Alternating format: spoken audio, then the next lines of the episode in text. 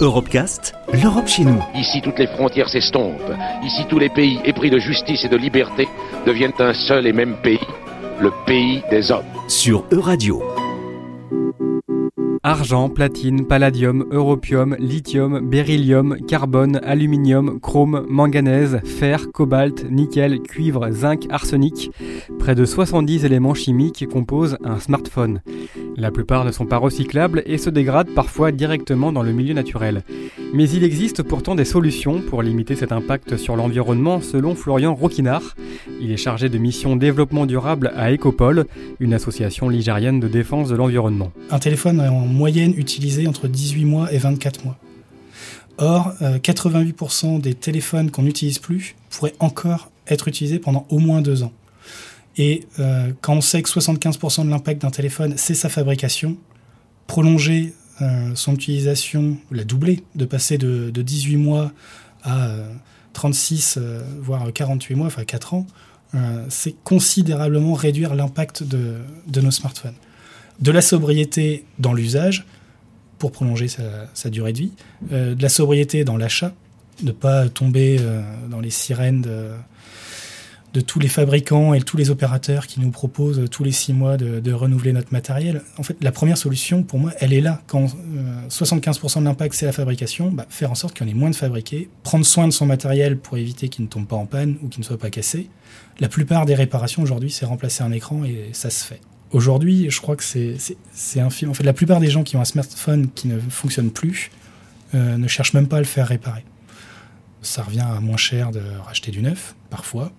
Euh, mais aussi parce qu'on ne pense pas que c'est réparable. Alors si vraiment il est en fin de vie, qu'il est complètement obsolète, euh, voire qu'il est irréparable, le recyclage n'est qu'une partie de la solution parce qu'on ne recycle qu'une petite partie euh, de ses composants. Aujourd'hui, il y a, des éco-organismes, il y a Écosystème qui est en place qui vise à collecter tout ce qui est déchets électriques et électroniques.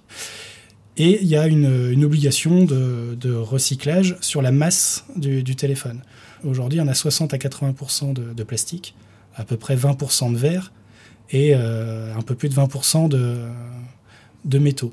Dans les métaux, on a des métaux ferreux, des métaux non ferreux et des matériaux rares qui ont une très forte euh, valeur, valeur environnementale parce que leurs euh, conditions d'extraction sont extrêmement polluantes. Et en fait, c'est très très compliqué de les recycler. Et aujourd'hui, c'est pas fait. En fait, on broie les téléphones, on récupère les matériaux, euh, le plastique par flottaison, euh, les matériaux ferreux par un électroaimant, les matériaux non ferreux avec un courant de Foucault. c'est des process industriels qui sont eux-mêmes polluants. Euh, et tout ça pour finalement ne pas recycler ce qui serait le plus intéressant à récupérer. Parce que c'est trop complexe. Tout est miniaturisé, tout est.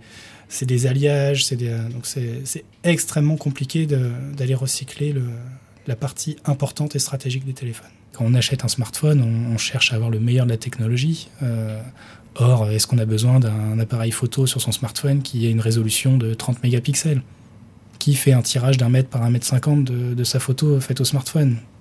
Très peu de monde. Enfin, Aujourd'hui, la 5G, télécharger un, film en, je sais pas, 30 secondes, 2 minutes, quel intérêt? Enfin, c'est, hum, toujours plus de, vitesse, de rapidité, de miniaturisation, de... enfin pas pour tout, parce que comme l'écran est plus grand, il faut une batterie qui est aussi grande qu'avant, donc toujours autant de lithium. Si on continue dans cette course en avant, et de non, on ne pourra pas.